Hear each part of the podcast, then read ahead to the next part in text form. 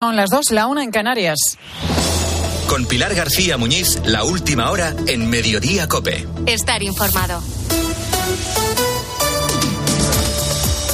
¿Qué tal? ¿Cómo estás? Muy buenas tardes. Bienvenido a Mediodía Cope. Hoy se cumplen cuatro meses desde que jamás abrió la caja de Pandora y de ahí salió la guerra. Son cuatro meses desde el ataque terrorista contra los kibbutz, contra las granjas israelíes fronterizas con la franja de Gaza Ataques que se saldaron con la muerte de 1.400 personas y 240 secuestrados. Una de ellas fue Clara Marman. ¿Cómo fue ese momento de la llegada de, de los terroristas y de la entrada en, en su casa? ¿Escucharon ruido, violencia? ¿Qué pasó? Rompieron las ventanas, tratamos de proteger la puerta para que no la abran, pero no hubo caso. Eh, tirotearon, eh, nosotros estábamos todos abrazaditos instintivamente, toda la familia, en un rinconcito de la habitación y por suerte tirotearon para, para la, otro rincón. Mi hermano sintió que las balas le pasaban al, al ladito del brazo, pidió no tiren, no tiren, no tiren. Eh, y nos sacaron de casa. Hoy se lo ha podido contar a Carlos Herrera después de pasar 53 días secuestrada. Ha visitado los estudios de COPE. Una mujer de pelo rubio, corto, con ojos claros, tras unas gafas de pasta azul. Al verla, casi nada hace pensar que, estamos viendo a una mujer que ha vivido un calvario, que estamos viendo a una superviviente. Llevaba un colgante plateado o de acero, podría parecer un complemento, pero en realidad es una placa de identificación militar. Un complemento sí, para una mujer que vive en estado de guerra. Solo su voz entrecortada al relatarnos todo lo que sufrió, todo lo que pasó, nos recuerda quién es. Su sudadera negra con el lema Traedlos ahora nos indica que quiere la liberación de los 136 rehenes que todavía a día de hoy están en manos de Hamas. Desde el 7 de octubre, Clara es un rostro más de esta guerra con muchas más víctimas. Desde ese día en el que el terrorismo echó gasolina al fuego del odio, Israel no ha parado en su operación militar en la franja de Gaza donde los muertos se cuentan por decenas de miles y los refugiados por centenares de miles. Hoy se habla de una nueva tregua, pero no del final de esta guerra. Cuatro meses después, nada ha mejorado y todo ha empeorado, no solamente en Gaza, sino también a nivel mundial. El mundo es hoy un lugar menos seguro. Un lugar donde la diplomacia sigue caminando por un alambre cada vez más fino e inestable. Nadie saca nada bueno, ningún beneficio de este conflicto de Gaza. Nadie, salvo aquellos que hacen del odio su razón de ser o lo que es peor, su negocio. Hay otros asuntos también destacados que debes conocer y que te cuenta ya a continuación Ángel Correas.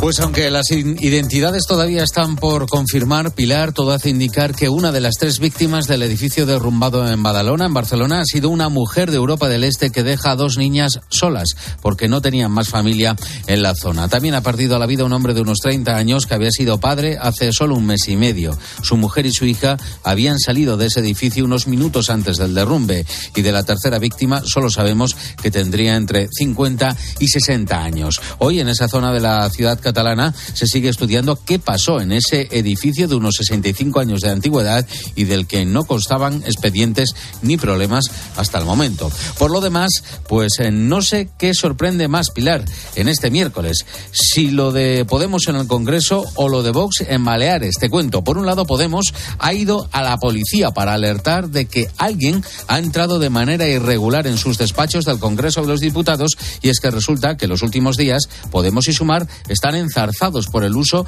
de esos despachos desde que se separasen eh, como grupo parlamentario. Y en cuanto a lo de Vox, resulta que los dos diputados que habían sido expulsados del grupo parlamentario en Baleares, pues en realidad siguen donde estaban. Se ha descubierto que hubo un defecto de forma porque la decisión se tomó en una reunión no convocada oficialmente y por eso Gabriel Lesén y Patricia de las Heras pues siguen donde estaban, en el mismo cargo. Y donde sigue el lío también surrealista es en la comunidad de vecinos de Estepona, en Málaga, en la que el presidente se ha puesto un sueldo bruto de casi 87.000 euros al año. Los Que vecinos no está nada mal, ¿eh? no está nada mal, ya lo quisiéramos. Los vecinos le han denunciado y el abogado que les defiende acaba de hablar con nosotros aquí en Mediodía Cope. Este hombre no solo lleva cobrando estas altísimas retribuciones durante dos ejercicios, sino mm, bastante tiempo atrás. sin ningún tipo de contestación y por tanto haciendo de su capa literalmente un ensayo.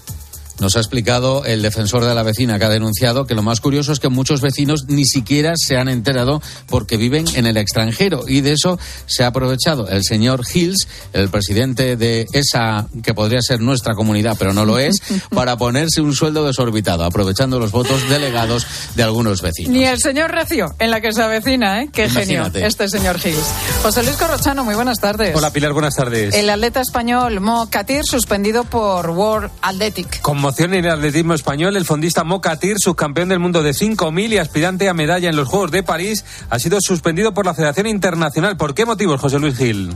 Pues presuntamente por saltarse tres controles antidopaje por fallo de localización. Ha sido el propio atleta el que ha comunicado la incidencia a través de una nota. Katir en ese mismo comunicado dice que va a presentar recurso mientras prosigue el expediente al tiempo que pide que se respete la, la presunción de inocencia. La intención del atleta era intentar seguir compitiendo pero la Federación Española le ha suspendido la licencia aplicando el protocolo habitual en estos casos. Por lo tanto, Mocatir no podrá esta tarde atacar, como tenía previsto, el récord europeo de 5.000 en pista corta en una reunión en Valencia. En fútbol hoy a las nueve y media, ida de semifinales de Copa Atlético de Madrid, Atlético de Bilbao. Los bilbaínos están pendientes de Nico Williams, José Ángel Peña. Sí, que ha llegado esta mañana a Madrid con el resto de la expedición. Valverde va a apurar las opciones de poder contar con el delantero, pero su participación esta noche parece improbable debido a la lesión muscular que arrastra. Si se confirma su baja, será suplido por Aduares. Con quien sí podrá contar el Mister Rojblanco será con Iñaki Williams, Leque y Berenguer. Y Manol se ha quedado finalmente en Bilbao aquejado de una gastroenteritis. El partido lo contamos en tiempo de juego a partir de las 9 de la noche. Pilar García Muñiz. Mediodía Cope. Estar informado. Son las dos y siete minutos. Estamos en directo en la plaza de San Jaume, en Barcelona, porque a la ciudad condal, Yolanda Bernal, muy buenas tardes. ¿Qué tal, Pilar? Buenas tardes. Han llegado los tractores con la intención de colapsar las vías principales. ¿Lo han conseguido, Yolanda? Bueno, Pilar, pues están en ello, están ya muy cerca de, la ciudad, han entrado ya en el área metropolitana y a punto, a punto de llegar ya a Barcelona. De momento la plaza de San Jaume está totalmente vacía. La entrada mm, la van a hacer por dos arterias principales, eh, la diagonal y la meridiana. Estamos hablando de unos mil tractores que está previsto que lleguen aquí a Barcelona desde diferentes puntos de Cataluña. Llevan muchas horas en la carretera y a partir de este momento, pues la movilidad en Barcelona se va a complicar y mucho. Va a ser, eh, pues como te digo, prácticamente prácticamente imposible por la diagonal, por la meridiana, también por la Gran Vía y la Guardia Urbana está pidiendo ya que al menos dejen un carril eh, libre. ¿Qué va a pasar cuando los tractores lleguen a Barcelona? Bueno, pues la intención, la idea eh, es dejarlos aparcados en la diagonal y desde aquí pues seguir a pie haciendo varias paradas, una en el Paseo de Gracia ante la sede de la Comisión Europea también ante la delegación de gobierno en la calle Mallorca y la última parada pues la van a hacer aquí, justamente donde estoy, en la plaza de San Jaume, eh, porque a partir de las cuatro eh, está previsto que el presidente Per Aragonés y también el consejero de Acción Climática pues reciban a una representación de estos países que lo que quieren pues es salir de aquí esta tarde con soluciones, eh, con medidas concretas pues para poder seguir viviendo del campo, Pilar. Cualquier novedad, Yolanda Bernal, nos cuentas desde allí, desde el centro de Barcelona. Gracias, Yolanda. Venga, hasta luego, Pilar. Más allá de la ciudad condal, siguen las complicaciones en muchos puntos de España, con cortes ahora mismo en la 2, en Zaragoza, también en la 6, en la provincia de León, y en la A1, en la provincia de Burgos. Y más al sur, numerosas también las, las protestas de agricultores que están afectando a carreteras de Castilla-La Mancha. Ángel Correas, cuéntanos. Sí, mira, porque en Toledo siguen los cortes en la A4 en Madridejos y la A5 también en Santa Olaya. También hay cortes en Manzanares o Alcázar de San Juan en Ciudad Real y en Villarrobledo en la A43 dirección Albacete, donde por cierto también está afectada la A31. Hay cortes para dar y tomar. Y por último, también problemas en Murcia, en la MU30 y en Sevilla, en Los Palacios, en la P4 dirección Cádiz, por ejemplo, puntos complicados. Hoy además eh, la principal novedad en muchos de esos puntos de conflicto está en las multas. Las fuerzas de seguridad toman nota. Por 200 euros puedo estar todo el día aquí, mañana, día y noche, cortando. Me hago la cuenta que he ido al fútbol y no pasa ni tampoco nada. El problema es que nos están amenazando que son de 10 a 12 mil euros cortar la autovía por persona. Entonces sí, ya tenemos miedo lo que estamos aquí, pero por 200 euros no tenemos miedo. Multas como efecto disuasorio, contaba este agricultor Paco en los micrófonos de COPE desde Extremadura. Se están desplegando incluso antidisturbios en algunos puntos, como en Ribaforada, en la zona de la Ribera de Navarra, por los cortes en la A68 nos han dicho que nos alejemos, que estaban dispuestos a cargar contra nosotros. Entonces, al final, nosotros buscamos de una manera pacífica eh, que esto tenga visibilidad. No queremos llegar a, a ningún extremo. Nos decía este agricultor que de momento no tiene previsto retirarse. Y todo esto en un día podemos decir que de transición, porque es mañana realmente cuando están convocadas las protestas por parte de las grandes plataformas del campo. De momento se estima que son 80.000 los transportistas afectados por los cortes y es pronto para calcular, pero siguiendo las cuentas que ya tuvieron que echar las empresas de transporte hace unos días por las protestas en Francia, cada camión que permanece parado perdería cerca de 600 euros cada día. Esta tarde, por cierto, las principales patronales del transporte tienen cita con el ministro Óscar Puente para abordar la situación en el sector. Y hoy, además, este asunto, los problemas del campo, ha llegado esta mañana al Congreso. Sánchez promete simplificar las ayudas y las gestiones de la PAC marcadas por Bruselas a los agricultores e impulsar, dice, la ley de la cadena alimentaria mientras presume de ayudas al campo. Desde el año 2022 4.000 millones de euros para el sector primario, 2.800 millones de euros para la modernización del regadío en España, 6.800 millones de euros que logramos en Bruselas a través de la PAC, de los cuales 4.800 millones de euros son ayudas directas a las explotaciones agrarias y también ganaderas que benefician a 620.000 agricultores y ganaderos en nuestro país, señorías. Este asunto, la cuestión del campo, la llevaba esta mañana Vox al Congreso en la primera sesión de control de este año, que ha estado marcada también por la amnistía y el cara a cara entre Pedro Sánchez y Alberto Núñez Feijóo. Le aseguro que usted también caerá. Cuatro años así no hay quien los aguante, ni siquiera usted. Señor Sánchez, los españoles sin antecedentes penales también requieren la atención del gobierno. Dejen ustedes de utilizar el metanol para hacer oposición inflamable, como su afán por la hipérbole y el insulto tóxico, como su catastrofismo económico y su afán para la Pedro Sánchez además tiene dos focos, dos problemas abiertos ahora mismo cuando quedan menos de dos semanas de plazo para que pueda aprobar definitivamente la ley de amnistía. Por un lado, Ricardo Rodríguez en el Congreso. Muy buenas tardes. ¿Qué tal, Pilar? Buenas tardes. Hay brecha abierta, un nuevo problema entre Sánchez y sus socios de Sumar a cuenta de la amnistía. ¿Por qué exactamente, Ricardo? Pues porque el PSOE ha ninguneado a sumar hasta dejar al socio de coalición en el papel de mero espectador de esos opacos movimientos de Pedro Sánchez ante Carlas Puigdemont. Partiendo de esa premisa, a tener en cuenta, Yolanda Díaz ha abierto una grieta dejando desde el mismo gobierno sin respaldo la sugerencia de una reforma de la ley de enjuiciamiento criminal a cambio de sacar adelante la actual redacción de la amnistía. El planteamiento, considera la vicepresidenta, va en la dirección errónea, así lo ha argumentado en pasillos del Congreso.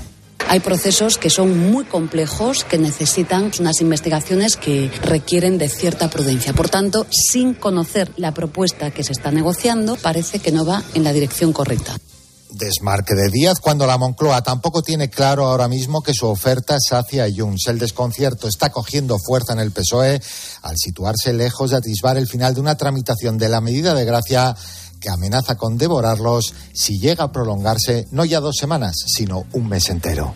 Bueno, pues un escollo más que Sánchez tiene por delante para salvar la ley de amnistía. Gracias, Ricardo. Gracias a ti. Y luego está la posición de la mayoría de fiscales de lo penal del Tribunal Supremo porque 12 de esos 15 fiscales ven delito de terrorismo en el caso Tsunami en el que sigue investigado Carlas Puigdemont. Desde que ayer conocimos esta noticia, fuentes de Moncloa repiten que la decisión final la tiene quien la tiene, en clara referencia al fiscal general del Estado.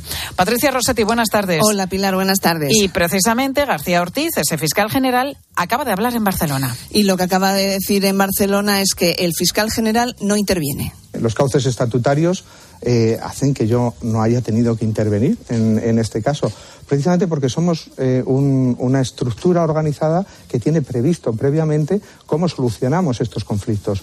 Pero es, eh, no voy a decirles el día a día, pero a diferentes escalas esto se reproduce en todas las fiscalías españolas cuando hay una divergencia de opiniones o de competencias entre diversos órganos. Ayer esperaban discrepancias, pero no que se elevase la decisión al superior, dicen a COPE fuentes fiscales. No recuerdan algo así. Ya al inicio de la reunión no descartaban alguna jugada. Al discrepar dos fiscales de la cúpula, el caso se tiene que elevar. Ahora hay que esperar al nuevo informe, aunque la decisión de que se investigue o no el Supremo la tiene la sala de Manuel Marchena. Si tuviesen sensatez, nos dicen las fuentes consultadas, seguirían el criterio de la mayoría. Sería lo correcto, pero creen que es posible que sigan el criterio de la Audiencia Nacional, un criterio que cambió tras las elecciones del 23 de julio. Todo esto huele mal, nos dicen las fuentes, y hay mucho hartazgo en la carrera, en la fiscal y en la judicial. Desde la política atacan con nombres y apellidos, les acusan de practicar el lofer y desde el mundo de la justicia considera que quien practica el ya famoso lofer es el mundo de la política, una utilización torticera de la norma para eludir la ley y favorecer la impunidad de los delincuentes, nos dicen las fuentes. Gracias, Patricia. Raúl Palam es una de esas personas con vocación de nacimiento. La tiene desde que era un niño. Quizás ayudó que su madre, Karma Ruscalleda, sea una de las cocineras con más estrellas Michelin del mundo. Tiene siete y la primera chef española en conseguir el máximo por restaurante, las tres estrellas. Además, su padre, Tony Balam, también está vinculado a la cocina. Es hostelero. Por eso, desde que era niño, se ha criado entre fogones. Aunque la verdad es que eso no hubiera servido de nada sin su esfuerzo y su dedicación. Sin tanto trabajo, Raúl no hubiera conseguido hacerse con sus dos estrellas Michelin. Mis padres me castigaron a trabajar pensando que me asustaría y pediría auxilio a volver a estudiar para no trabajar, pero la cocina me abrazó y, y me sedujo de una manera que eh, empecé a bailar con ella y desde entonces no ha dejado de hacerlo. Así lo ha contado esta mañana en Herrera en Cope, aunque lo cierto es que Raúl hay algo que, que no puede hacer en su cocina todavía, probar ningún plato con alcohol. Lleva 10 años sobrio. Ha estado tratándose durante mucho tiempo porque su adicción le llevó a una depresión quien ha sido adicto es adicto para, para toda la vida. Pues eh, se empieza a beber como cualquier hijo de vecino, pues en, en casa, con, lo, con, la familia en una celebración. Afortunadamente Raúl pudo salir de aquello. Cuenta todo lo que ha vivido en su libro Enganchado y cómo las buenas decisiones y la aceptación le han llevado a estar en un buen momento en su vida. Sigues con tu cope más cercana. ¿Y tú qué piensas? Escribe a Pilar García Muñiz en Twitter en arroba mediodíacope, en nuestro muro de Facebook Mediodía Cope o mándanos un mensaje de voz al 637 230000. Contratar la luz con Repsol, ahorrar en tus repostajes. Contratar la luz con Repsol, ahorrar en tus repostajes. Contratar la luz con Repsol. ¿Pero qué estás haciendo? Contratar la luz con Repsol. Porque ahorro 20 céntimos por litro en cada repostaje durante 12 meses pagando con Wilet. Contrata la luz con Repsol en el 950 52 50 o en Repsol.es y enciende tu ahorro. ¿Te lo digo o te lo cuento? Te lo digo. Me he quedado tirada y tardas en venir a por mí. Te lo cuento. Yo me voy a la mutua. Vente a la mutua y además de una gran asistencia en carretera, te bajamos el precio de tus seguros, sea cual sea. Llama al 91 555 5555. Te lo digo o te lo cuento. Vente a la mutua. Condiciones en mutua.es. Saludos, criaturas. Soy Goyo Jiménez. Y como sabéis, soy un gran defensor de todo lo americano. Pero en oftalmología solo confío en producto nacional. Por eso me puse en manos de Clínica Baviera para operarme de presbicia y decir adiós a las gafas de cerca. Haz como yo y pide cita en el 900-180-100 o en clínicabaviera.com y corrige la vista cansada. Te compra tu coche, te compra tu carro, te compra tu buga. Te compra tu furgo, te compra tu moto, te compra tu auto, caravan. ¿Te han hecho una oferta? Te la mejoramos. Has oído bien. Mejor precio garantizado y compromiso de pago en 24 horas. Ven a vernos.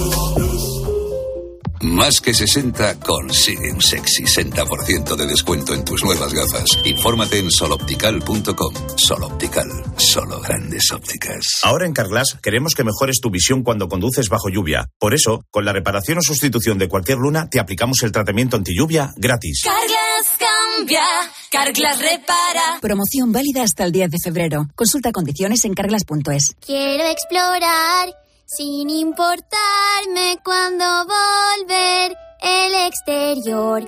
Quiero formar parte de él. Vale, bichito. Nos vamos a Disneyland París. Reserva durante Semana Mágica en B-Travel. Precio de referencia 144 euros por persona y noche. En el Disney Hotel Cheyenne con entradas incluidas. Plazas limitadas. Consulta condiciones. Ven a Disneyland París con B-Travel volando con Iberia. B-Travel. Viájate la vida. En Peugeot estamos listos para ayudarte a llevar lo más importante, tu negocio. Por eso, en los días Peugeot Profesional vas a poder disfrutar de condiciones especiales en toda la gama.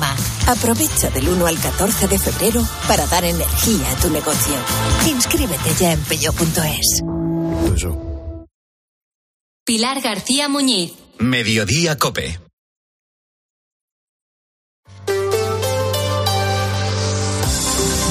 Cope Madrid. Estar informado.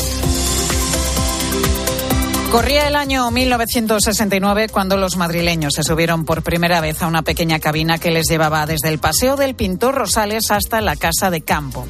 Desde el aire se tenía acceso a las mejores vistas de Madrid y también las más indiscretas. De hecho, los vecinos de la colonia del Manzanares llegaron a denunciar la construcción del teleférico porque decían que desde arriba se podía ver lo que hacían en sus casas. Esa denuncia paralizó la puesta en marcha de uno de los proyectos estrella del Ayuntamiento de Madrid por aquel entonces con Carlos Arias Navarro como alcalde. Por fin el teleférico madrileño se pone en marcha. Las cabinas son bautizadas, suponemos que con algo gaseoso por aquello de que los teleféricos van por los aires, y luego la autoridad municipal e invitados con... Han pasado 55 años desde entonces y el teleférico sigue siendo uno de los atractivos turísticos de la capital. Millones de personas han subido a sus cabinas para disfrutar de unas vistas espectaculares, pero como el tiempo no pasa en balde y todo se deteriora, la instalación cerró hace un año. Se detectaron graves problemas en el cableado que ponían en riesgo la seguridad de los usuarios. Ahora el Ayuntamiento de Madrid ha decidido invertir 15 millones de euros para que se reabra. Nora González, muy buenas tardes. Buenas tardes, Pilar. Va a ser, Nora, un lavado de cara integral. Sí, y es que las mejoras incluyen la renovación total del sistema y la actualización de la maquinaria. De momento, las cabinas permanecen paradas y guardadas en el garaje y no nos hemos podido montar, pero cuando lo hagamos, la atracción promete ser más moderna, automática y segura. El alcalde José Luis Martínez Almeida ha adelantado algunos de los cambios. Eh, renovar toda la estructura, entre ellos eh, las seis pilastras sobre las que se soporta el transporte durante los dos kilómetros y medio aproximadamente que dura el trayecto desde el Paseo Pintor Rosales, con nuevas cabinas que además van a permitir aumentar la capacidad de las mismas, porque pasamos de cabinas de seis viajeros a cabinas de diez viajeros Además de una actividad lúdica para contemplar las vistas que ofrece la ciudad, el teleférico también puede considerarse un medio de transporte ecológico como confío en el gerente de la MT, supongo que el presupuesto lo tiene y que esos 15 millones de euros no tenemos ninguna duda de que vamos a disponer de ellos para la mejora de esta infraestructura, que también, por cierto, es una infraestructura de transporte que nos permite que los madrileños puedan venir a la Casa de Campo en teleférico y, por tanto, es una forma también de transporte público de la ciudad de Madrid. Las obras durarán unos 10 meses y se espera que terminen para finales de 2025, justo a tiempo para recibir a turistas y madrileños que quieran disfrutar de una experiencia mejorada. Gracias, Nora. Si hace un día de sol y sin nubes, un paseo en teleférico, pues siempre, desde luego, es una buena opción, merece la pena. Hoy no tenemos un día así, sin embargo. El cielo está muy cubierto y los termómetros han bajado. Las máximas se mueven entre los 13 y los 15 grados. Las mínimas esta madrugada estarán en los 8 grados. Dos y 23 minutos, vamos a ver cómo se circula por las carreteras de la región. DGT Alejandro Martín, muy buenas tardes. Muy buenas tardes, ¿qué tal? En estos momentos estamos pendientes de dificultades en la ronda de circunvalación M40 en Villaverde hacia la carretera de Andalucía, dirección A4 y Coslada, sentido A3. Al margen de estas incidencias, les recordamos que hay complicaciones por movilizaciones agrícolas en los entornos de las zonas limítrofes de la Comunidad de Madrid, en esa 5 a la altura de Santa Olaya y también en la 4, también en la provincia de Toledo, a su paso por Consuegra y Madridejos, en los que van a encontrar totalmente intransitable en ambas direcciones estas autovías. Mucha precaución en estas entradas y salidas a la Comunidad de Madrid. Y enseguida hablamos de pequeños negocios de barrio. Cada vez más naranjas saben así, porque no todas reciben el cariño de una familia. Una gran naranja solo es posible cuando hay pasión y cuidado por cada detalle. Solo es posible cuando detrás tiene una gran familia. Naranjas Fontestad, el valor de ser familia. Desafía los límites con Social Energy. Calidad imbatible, precio invencible. Si no, trae tu presupuesto y te lo mejoramos. Descuentos de hasta 3.150 euros con tu instalación premium con dos baterías. Cinco años de garantía en tu instalación con primeras marcas y dos años de seguro todo riesgo gratis. Pide tu cita al 911 77 666 o socialenergy.es. Hay muchos cars. En Flexicar hay muchos cars, hay muchos cars. En Flexicar hay muchos cars, hay muchos cars. Hay muchos cars. En Flexicar. Flexicar, muy flexi. Muchos cars. En Flexicar. Amigo emprendedor. Mercaoficina te ofrece un futuro más rentable. Alquila cuanto mobiliario necesites para tu oficina con sus ventajas fiscales, ya que alquilando puedes deducirte el gasto mes a mes. A la vez que reciclamos y cuidamos del planeta. Llámanos y estudiaremos tus necesidades a nivel nacional, siempre con los mejores precios. Mercaoficina, aciertos y ahorros. ¿Qué está esperando? Cope Madrid. Estar informado. En la Comunidad de Madrid leemos por encima de la media del resto de España. Podríamos decir que somos buenos lectores según el último barómetro de hábitos de lectura que ha elaborado el Gremio de Editores de España. Esto les viene muy bien a negocios como el de Julio e Isabel, dos enamorados de los libros. Acaban de abrir sus librerías muy cerquita el uno del otro. Apenas 500 metros les separan en pleno pasillo verde en el distrito de Arganzuela. Ramón García Pellegrín, buenas tardes. ¿Qué tal, Pilar? Buenas tardes. ¿Corren buenos tiempos para las librerías, Ramón? Bueno, malos no son, por lo menos para estas librerías Áurea y El País de las Hadas. Ambas han abierto casi a la vez por puro azar y en el mismo paseo de Vallejo Nájera en Arganzuela. De la moda a la cultura, porque antes había un tinte y una tienda de ropa. Julio Romero dice que Áurea eh, cree que es un buen momento para abrir una librería tras la pandemia. En su caso cuenta ya con una clientela fiel. Creo que después de la pandemia son buenos años para abrir las librerías y si nos hemos aventurado a abrir en este barrio es por, porque creemos que, hay posibilidades reales. La librería está especializada en, Grecia y Roma, antigüedad clásica, y es una clientela de 30 años acumulada a la que nos ha importado que nos mudemos a otro, a otro local. La idea era esa, un local más amplio, eh, con más eh, referencias, más oferta. A 500 metros de distancia y en la zona más comercial del Pasillo Verde, el País de las Hadas espera a los jóvenes lectores, muchos de ellos alumnos de colegios e institutos de la zona. Isabel Almarza vive en el barrio y cumple el sueño de abrir una librería infantil y juvenil. De momento muy bien, la verdad es que la gente es súper agradable, nos dan las gracias por abrir porque no había por aquí ninguna librería y entonces pues muy bien, la verdad muy bien. Tenemos sobre todo desde, pues, desde bebés de cero años hasta juvenil, pues sobre todo vendemos mucho de los bebés, los chiquitines, de 0 a 3 años. Eh, la verdad es que los papás nos compran muchos libros para empezar la biblioteca de los niños.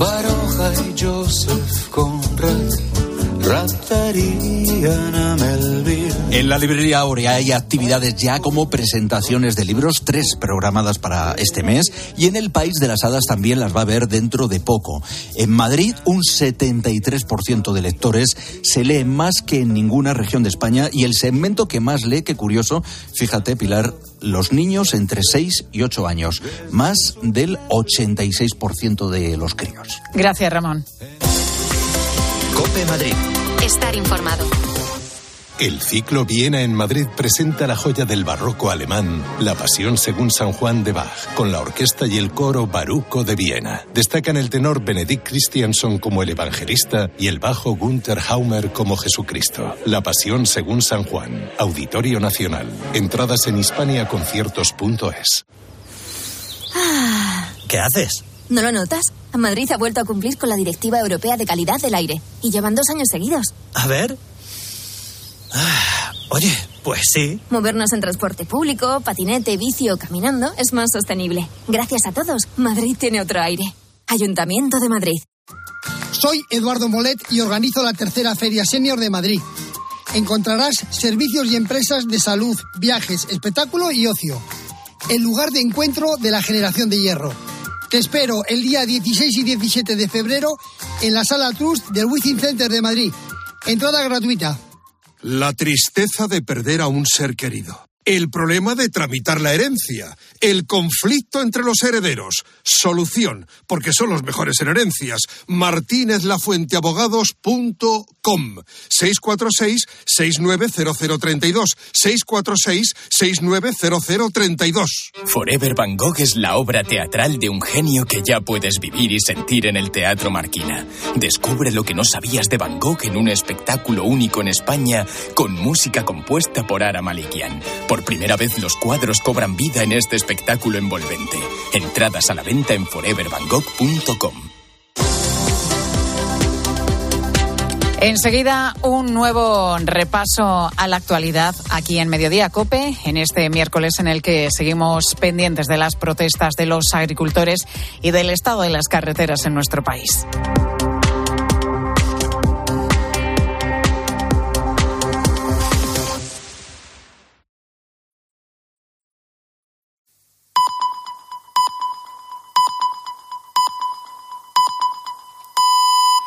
Dos y media, una y media en Canarias.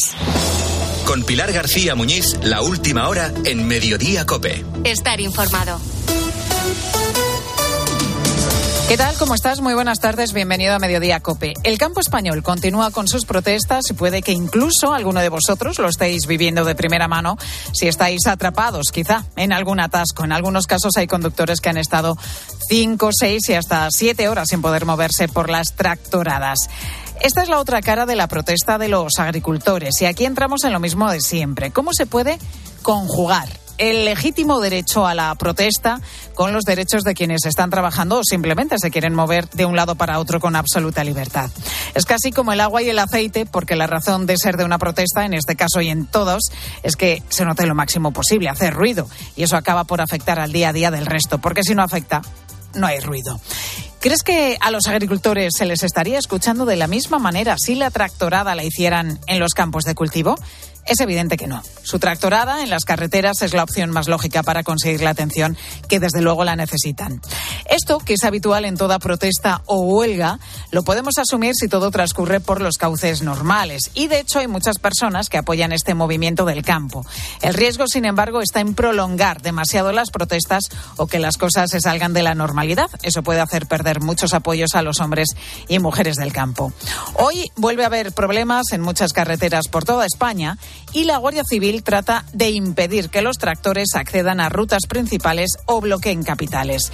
Pero ellos seguirán, como le contaba Manuel, un agricultor de Ciudad Real, a Carlos Herrera esta mañana. Estamos ya cansados de que los sindicatos nos engañen diciendo que van a llegar a acuerdos que luego se quedan en nada. Entonces mm, nos tienen que ayudar porque si no esto desaparece y tendrán que cumplir bastantes cosas y seguiremos hasta que las cumplan, no hasta que las prometan. Protestas que continúan y que por lo pronto arrancan las primeras medidas al gobierno español. Pedro Sánchez, el presidente del gobierno, se ha comprometido a reforzar la ley de la cadena alimentaria para evitar las ventas a pérdidas y también a introducir, como anunció Francia, cláusulas espejo en las importaciones alimentarias para evitar la competencia desleal en la venta de productos agroalimentarios que proceden de países extracomunitarios. Primeras medidas que los agricultores han conseguido del gobierno y que es probable que no hubieran conseguido sin las tractoradas en las carreteras y el ruido que han hecho por todo nuestro país.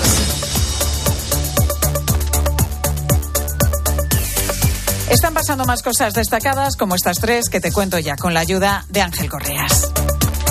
Comienzan a activarse las alertas en el norte por la llegada de la borrasca Carlota lo que va a traer un cambio radical del tiempo que va a comenzar primero por el noreste. De hecho, esta noche se activa la alerta amarilla ya en la costa de Galicia y mañana se extiende por todo el Cantábrico y el norte de la península, sobre todo por los vientos que pueden alcanzar o superar incluso con rachas los 100 kilómetros por hora. Alertas que además van a ser de nivel naranja en la cornisa cantábrica. El viernes se espera que sea la jornada con más precipitaciones ya por casi toda España. Hoy, por cierto, la EMET confirma que el mes pasado fue el enero más cálido desde que hay registro, superando en 0,4 grados al mes de enero de 2016.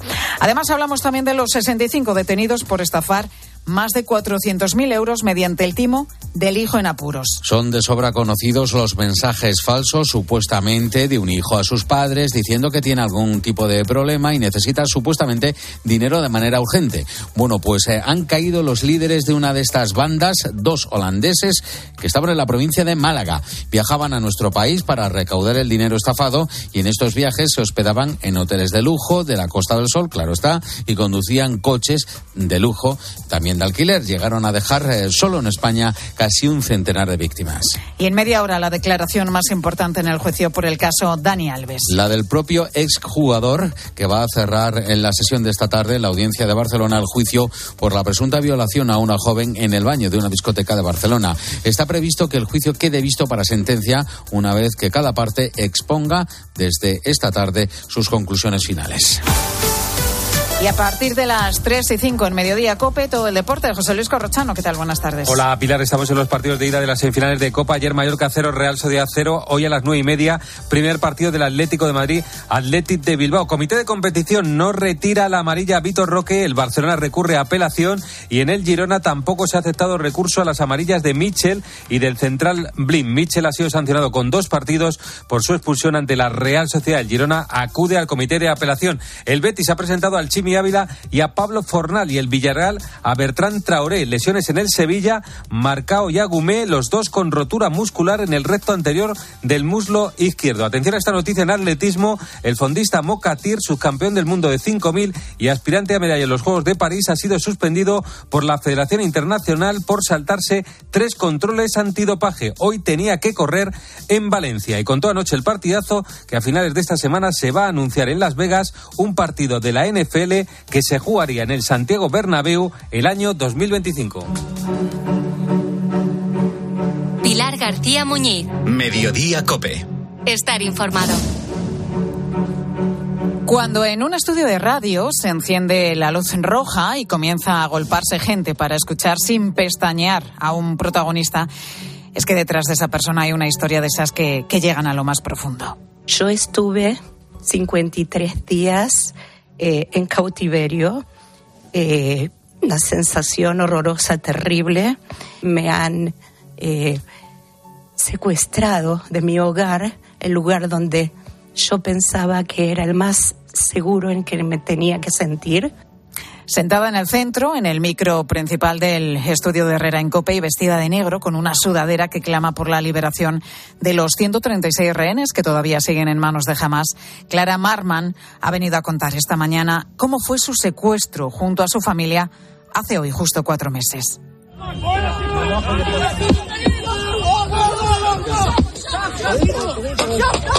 Mañana del 7 de octubre, mientras Hamas lanzaba los primeros ataques contra Israel, Clara y su pareja disfrutaban la visita de sus dos hermanos y también de una sobrina. Pasaban juntos el fin de semana en su casa, en un kibutz, apenas cuatro kilómetros de la franja de Gaza, cuando sonaron las primeras alarmas. Sentimos alarma, como estamos acostumbrados, reuní a toda la familia, a todos los invitados que estaban en casa. Les eh, dije que tenemos que entrar en la habitación de seguridad. Dije, bueno, vamos a estar después de que caiga el misil, vamos a estar 10 minutos más y cada uno puede volver a dormir si quiere sábado a la mañana, pero vimos que esta vez no fue así. Fíjate lo que cuenta. Tan acostumbrados estaban que pensaron que sería una falsa alarma. Una más. Hasta que cuatro horas después los terroristas entraron en su casa. ¿Cómo fue ese momento de la llegada de, de los terroristas y de la entrada en, en su casa? ¿Escucharon ruido, violencia? ¿Qué pasó? Rompieron las ventanas, tratamos de proteger la puerta para que no la abran, pero no hubo caso. Eh, tirotearon, eh, nosotros estábamos todos abrazaditos instintivamente, toda la familia, en un rinconcito de la habitación y por suerte tirotearon para, para otro rincón. Mi hermano sintió que las balas le pasaban al, al ladito del brazo, pidió no tiren, no tiren, no tiren. Eh, y nos sacaron de casa. Ahí comenzó un traslado de más de tres horas, la mayor parte andando, aún estando descalzos y en pijama, hasta llegar al lugar de su cautiverio durante 53 días. Allí recibimos mucho terror psicológico. El pánico, el terror que se siente, era realmente terrorífico pensar de que en cualquier momento una bomba nos iba a liquidar a todos. Clara no quiere dar más detalles por, por temor a lo que pueda sucederle a Luis y a Fernando, su pareja y su hermano, que siguen en manos todavía de los terroristas. Y es que ella, su sobrina y también su hermana fueron puestas en libertad por ser mujeres durante la tregua alcanzada el pasado 24 de noviembre.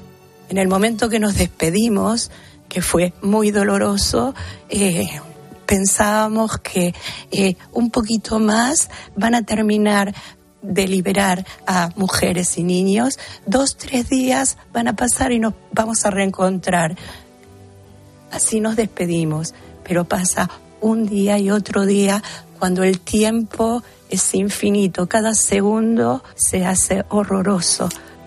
Hoy Clara se debate entre la incertidumbre y el miedo, y así precisamente lo refleja su voz, titubeante en cada respuesta y siempre al borde de la emoción. Pero también sorprende su entereza, hasta el punto de que ha sacado fuerzas para venir aquí a España con su hija y para reunirse estos días con el rey don Felipe y con Pedro Sánchez, a los que ha pedido que intercedan por un acuerdo que ponga a los seres humanos por encima de la política y la división. Cuatro meses después, Carla Otero, muy buenas tardes. Buenas tardes, Pilar. Además de esos 136 rehenes que todavía están en manos de Hamas, las víctimas de este conflicto ya son más de 27.000. Sí, se calcula además que la cifra de heridos desde que empezó el conflicto es superior a los 65.000 y hay miles de personas que todavía están desaparecidas. Lo último que sabemos es que Israel asegura haber matado a decenas de terroristas en el sur de la franja en el marco de las operaciones militares que ha estado llevando a cabo estos últimos días. Además, jamás habría propuesto un acuerdo de tregua de unos cuatro meses y medio. Durante este tiempo, como ya pasó en el alto el fuego de noviembre, se, se liberarían rehenes y se escarcelarían palestinos por parte de Israel. Pero lo cierto, Pilar, es que aún no sabemos si se llevará a cabo y, por tanto, se acepte esta tregua que propone Hamas. Y si hay algo que ha marcado esta guerra, la guerra de Gaza, es la falta de ayuda humanitaria y los ataques también a hospitales, como el que acaba de visitar Ruth Conde. ¿Quién es eh, Ruth y qué te ha contado, Carla? Pues mira, es enfermera pediátrica y trabaja desde hace más de 11 años con Médicos Sin Fronteras. Como decías, el pasado 15 de noviembre partió a la zona media de Gaza como coordinadora médica de maternidad, pero durante el mes y medio que ha estado allí se ha ido desplazando por la zona hasta acabar en el sur. Nos contaba emocionada que nada más llegar se dio cuenta de las grandes necesidades que había. Niños enfermos, personas con tratamientos que no tenían medicinas o mujeres a punto de dar a luz sin un sitio para hacerlo. La parte humana primó ante lo médico y por eso para todos ellos el equipo de Médicos Sin Fronteras ha sido un gran apoyo sí que es verdad que nos reconoce como, como los testigos y como la persona que, que, le vamos a dar voz. Y entonces también somos un poco el, el, recipiente donde ellos también descargan sus historias, nos cuentan sus historias, son ellos los que nos cogen de la mano. Allí es el, el olerlo, el sentirlo y el, y el palparlo directamente. ¿no? Al final es lo, que, es lo que hace la diferencia y es lo que hace más difícil ¿no? también. Desde que comenzó el, conflicto, UNICEF estima que han nacido unos 20.000 bebés y unas 5.500 mujeres darán a luz en los próximos 30 días. Son cifras bastante llamativas y si el conflicto sigue así, como nos dice Ruth, necesitarán muchísima más ayuda. De ahí que quienes han estado allí en el terreno estén alzando la voz pidiendo que todo acabe pronto.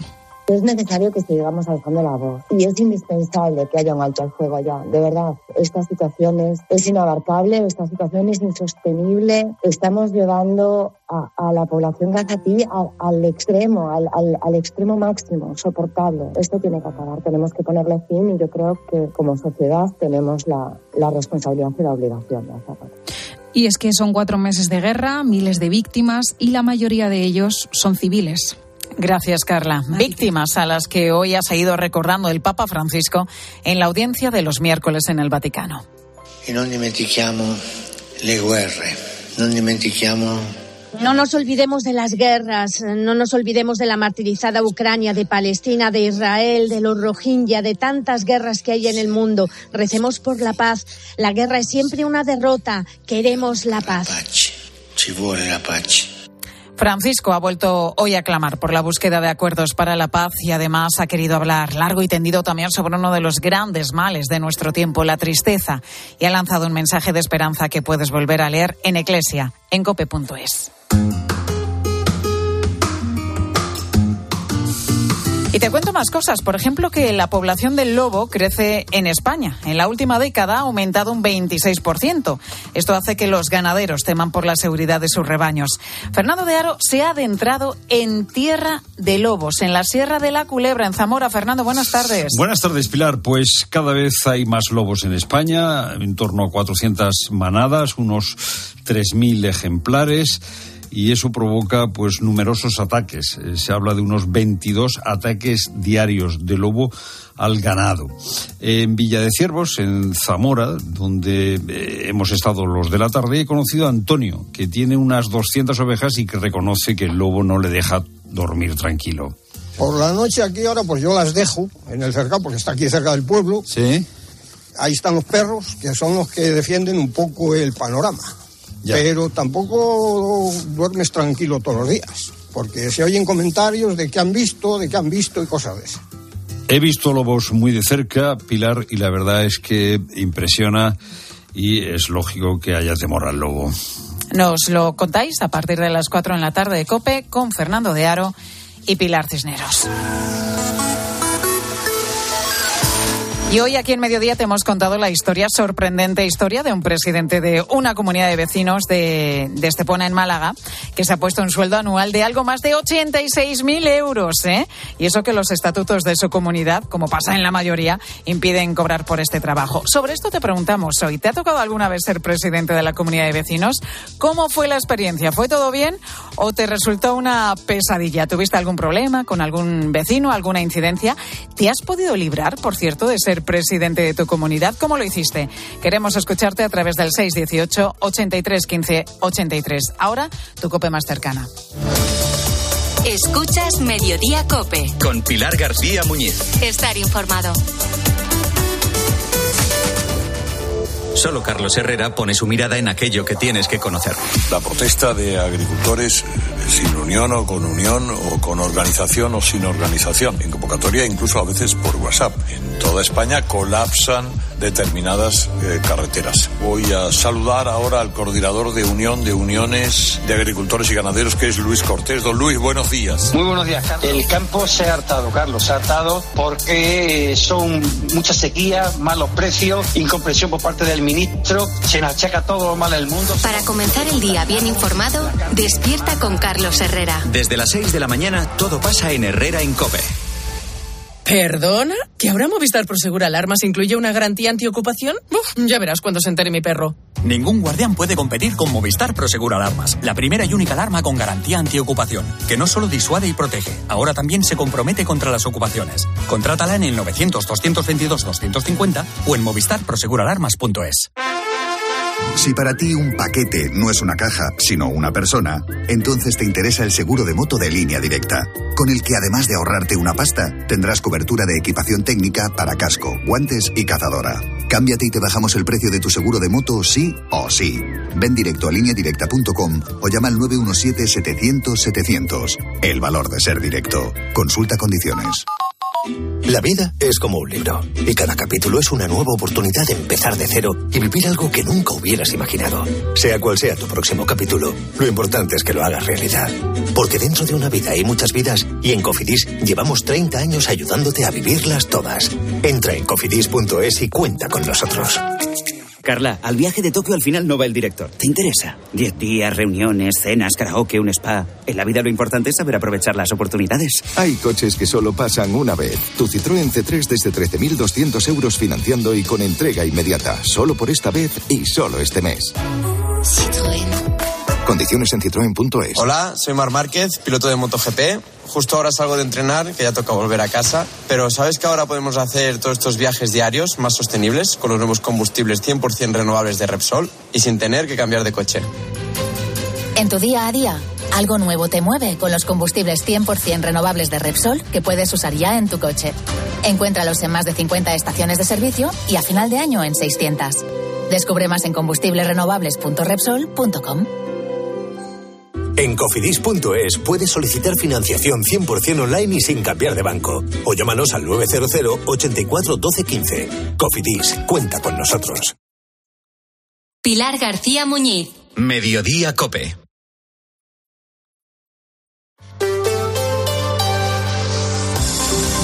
Cope Madrid. Estar informado.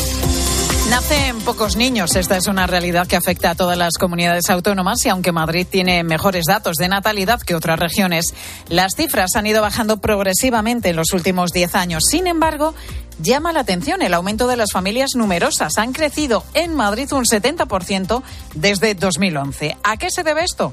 Los niños que nacen lo hacen sobre todo en familias donde ya hay más hijos.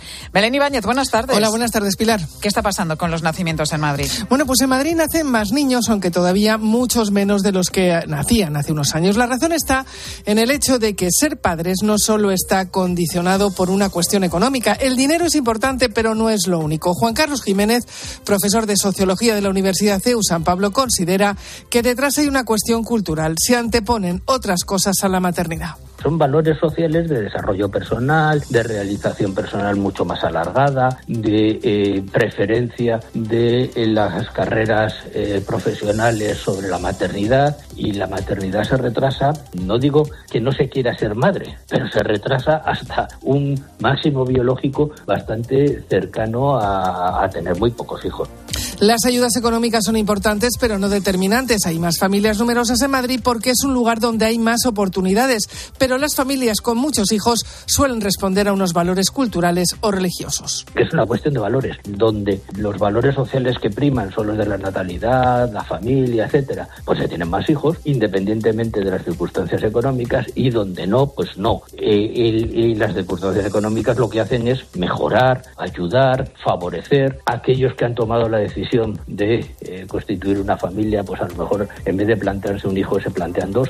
Las administraciones pueden ayudar económicamente o fomentando un discurso en favor de la familia. Eso siempre ayuda, pero el cambio debe darse en la sociedad, algo, según Jiménez, de momento muy difícil. Bueno, esto es lo que dicen los que saben, pero ¿qué dicen las madres? ¿Coinciden con esta visión, Valen? Bueno, pues he hablado con dos mujeres que están embarazadas a pocos días de dar a luz. Es su primer hijo y cuando les preguntas por la motivación, no hablan de una situación económica o laboral favorable, sino de un proyecto común de crecimiento de la pareja y de afrontar un reto. Es el caso de Alexandra, que tendrá a su hija en un par de semanas. Pues con muchas ganas de afrontar este reto, porque la verdad que es un reto. No sabemos a lo que nos exponemos. Bueno, un poco nos podemos hacer a la idea, pero nunca lo sabes. Pero bueno, con muchas ganas de afrontarlo y de ver lo bonito que va a ser todo. También hemos hablado con Isabel. En este caso también hay una motivación. Para ella el objetivo es tener una familia numerosa. Yo siempre he querido ser madre y madre de familia numerosa, porque me crié con cinco hermanos y para mí cada uno de ellos es el mayor y mejor regalo que me podían haber dado mis padres. Y tenemos una mezcla de emociones muy interesante, pero confiamos en que todo saldrá bien. Alexandra tiene 35 años e Isabel 32. La media de edad para tener el primer hijo en España se sitúa en los 32. Gracias, Belén. Y enseguida nos vamos a acercar a Tocha, porque del monumento a las víctimas del 11M solo queda el esqueleto y los andamios. ¿Vendes tu coche y está bien cuidado? ¡Te lo compramos! ¿Quieres poner el precio para su venta? ¡Lo vendemos por ti! ¿También quieres comprar un coche? Úsalo como parte del pago. Yamóvil, compramos coches bien cuidados. Y ahora ven a conocer nuestro nuevo concesionario Yamóvil en Alcalá de Henares. Después de tantos excesos, Detox Forte de Naturtierra te ayuda a equilibrar tu sistema hepático digestivo. Detox Forte de Naturtierra drena, detoxifica y depura tu cuerpo. De venta en supermercados y grandes superficies, con la garantía de Laboratorios Insadiet. Si quieres vender tu casa en menos de 10 días, estarás firmando en notaría la venta con Seneas. Llámanos al 91 639 9407. Gracias, Grupo Seneas. ¿Recuerdas aquella empresa de venta de ortodoncia por internet? Pues ha cerrado y dejado a los pacientes sin terminar los tratamientos. Si no quieres que esto te pase, acude a tu dentista de confianza. Son tratamientos complejos que deben ser realizados y supervisados siempre por un profesional. Pon la salud de tu boca en las mejores manos. Es un mensaje del Colegio de Odontólogos y Estomatólogos de Madrid. Cope Madrid. Estar informado. Nos habíamos acostumbrado a ver tapado en Atocha el monumento erigido en memoria de las víctimas de los atentados del 11M. Ya no está la lona, apenas queda el esqueleto, los anillos circulares y los andamios desde los que se ha ido desmontando el memorial. Un monumento, Gloria López Navas, muy buenas tardes, que nunca convenció a los madrileños.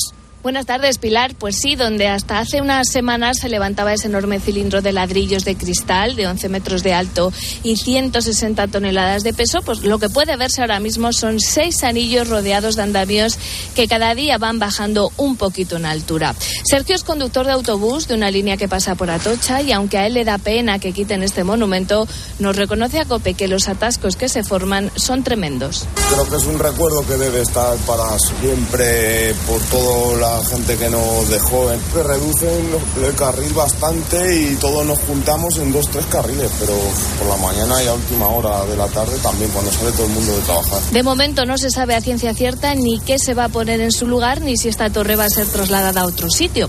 La Comunidad de Madrid mantiene que todo va a ser consensuado con las distintas asociaciones de víctimas. Miguel es un madrileño que pasa habitualmente por esta zona y nos dice a Cope que lo realmente importante para él no es dónde está el monumento, sino que las víctimas no caigan en el olvido. De hecho, nunca me gustó este monumento, creo que no significa nada, por lo menos para mí, y la situación me da exactamente igual. Como si lo hubiesen llevado al retiro, me alegro que lo cambien. Lo que está claro, Pilar, es que esta torre de cristal no va a estar ya en pie el próximo mes, cuando se cumplan 20 años de este terrible atentado. Gracias, Gloria. Y los agricultores han vuelto a sacar los tractores a las carreteras. Ha pasado lo mismo que ayer. Han bloqueado el tráfico en el límite de la Comunidad de Madrid con provincias de Castilla y La Mancha. Y eso ha vuelto a provocar retenciones en la A3, en la A4, la A5 y también en la A42. Manuel tenía que estar hoy cogiendo aceitunas en sus tierras, pero ha decidido coger el tractor y unirse a las protestas. Y ayer por primera vez noté lo que noté en Estrasburgo hace 20 años, que la gente salía y me aplaudía y me apoyaba. Yo ayer atravesé el tractor en mitad de Villarejo y la gente se puso a aplaudirme, hasta que salió el municipal y dije, espérate que te atasco aquí 10 o 12 y me voy. Y también me dijo, venga, vale, hay 10, tira, vale, me voy. Si no quiero joder a la gente, que no quiero, que quiero coger mis aceitunas, que estoy muy ricamente. Los próximos días seguirán esas protestas. De momento no han llegado a la capital, ni siquiera han podido acercarse a Mercamadrid. El miércoles 21 sí veremos los tractores en el centro de Madrid frente al Ministerio de Agricultura en Atocha. Cope Madrid. Estar informado. Tus dientes nuevos el mismo día en Clínica Dental Turrión Monestillo. Especialistas en implantes dentales con cirugía guiada y carga inmediata. 91 544 52 78 y clínicasturrionmonestillo.com. En mi casa el fútbol está prohibido. Mi padre es de un equipo y mi madre y yo del otro. Lo que se monta en casa. Que si el árbitro no vio la jugada, que si hubo penalti, pero a la hora de venirnos arriba y celebrar la victoria de nuestro equipo, lo tenemos los tres clarísimo. Después del fútbol, a Traballada. Cocina gallega, gallega de verdad. Paseo de las Acacias 12 junto a Embajadores. ¿Te compraste un coche entre 2006 y 2013? Igual tú no, pero seguro que tu hermana, un primo, un vecino o una amiga, sí, porque fueron millones de personas las que pagaron de más por el cártel de coches. Ahora con OCU pueden reclamar su dinero, más del 10% del valor de su coche, aunque ya no lo tengan. Diles que entren en ultimomodelo.com. Reclama tu dinero con OCU. Yolanda Arestegui es Beth Davis. Goizalde Núñez es Joan Crawford. Dos estrellas, dos juguetes rotos. ¿Qué fue de Betty Joan? Una rivalidad de cine que no puedes perderte. Del 6 al 18 de febrero en el Teatro Quique San Francisco de Madrid. The Avenue. En un mundo donde el lujo toma nuevas formas, una inmobiliaria destaca por encima de todas. The Avenue. Con una selección de propiedades premium, nos ubicamos en el barrio de Salamanca, calle Velázquez 20. ¿Estás preparado para descubrir un capítulo inigualable en tu vida? The Avenue. Una nueva era del sector inmobiliario de lujo. Hola, soy Fernando Cayo, actor de televisión, cine y teatro. En mi profesión, el cabello y la imagen son muy importantes. Acudí al grupo Insparia porque quería hacerme un trasplante capilar en un sitio de confianza y estoy muy contento con los resultados. Confía en Insparia, los mayores expertos en salud capilar. Pide tu cita de valoración gratuita llamando al 906-96020 o entra en insparia.es. En la audiencia provincial sigue el juicio contra el hombre acusado de matar a golpes a su mujer en julio de 2020 en Torrejón de Ardoz. La médico del Suma, que la atendió, ha revelado que cuando intentaron intubarla detectaron un trozo de alambre en la garganta. Su pareja les había dicho que se había atragantado con una espina de pescado, algo que no se correspondía con lo que estaban viendo los médicos. La Fiscalía pide para él 15 años de prisión. La acusación particular y la Comunidad de Madrid solicitan 25 años de cárcel. Para este viernes, Comisiones Obreras ha convocado huelga, huelga perdón, en Adif y en Renfe. Afectará al servicio de cercanías. Los servicios mínimos en las horas puntas se han establecido en el 75% y el 50% en el resto de tramos. Continúas en Mediodía Cope.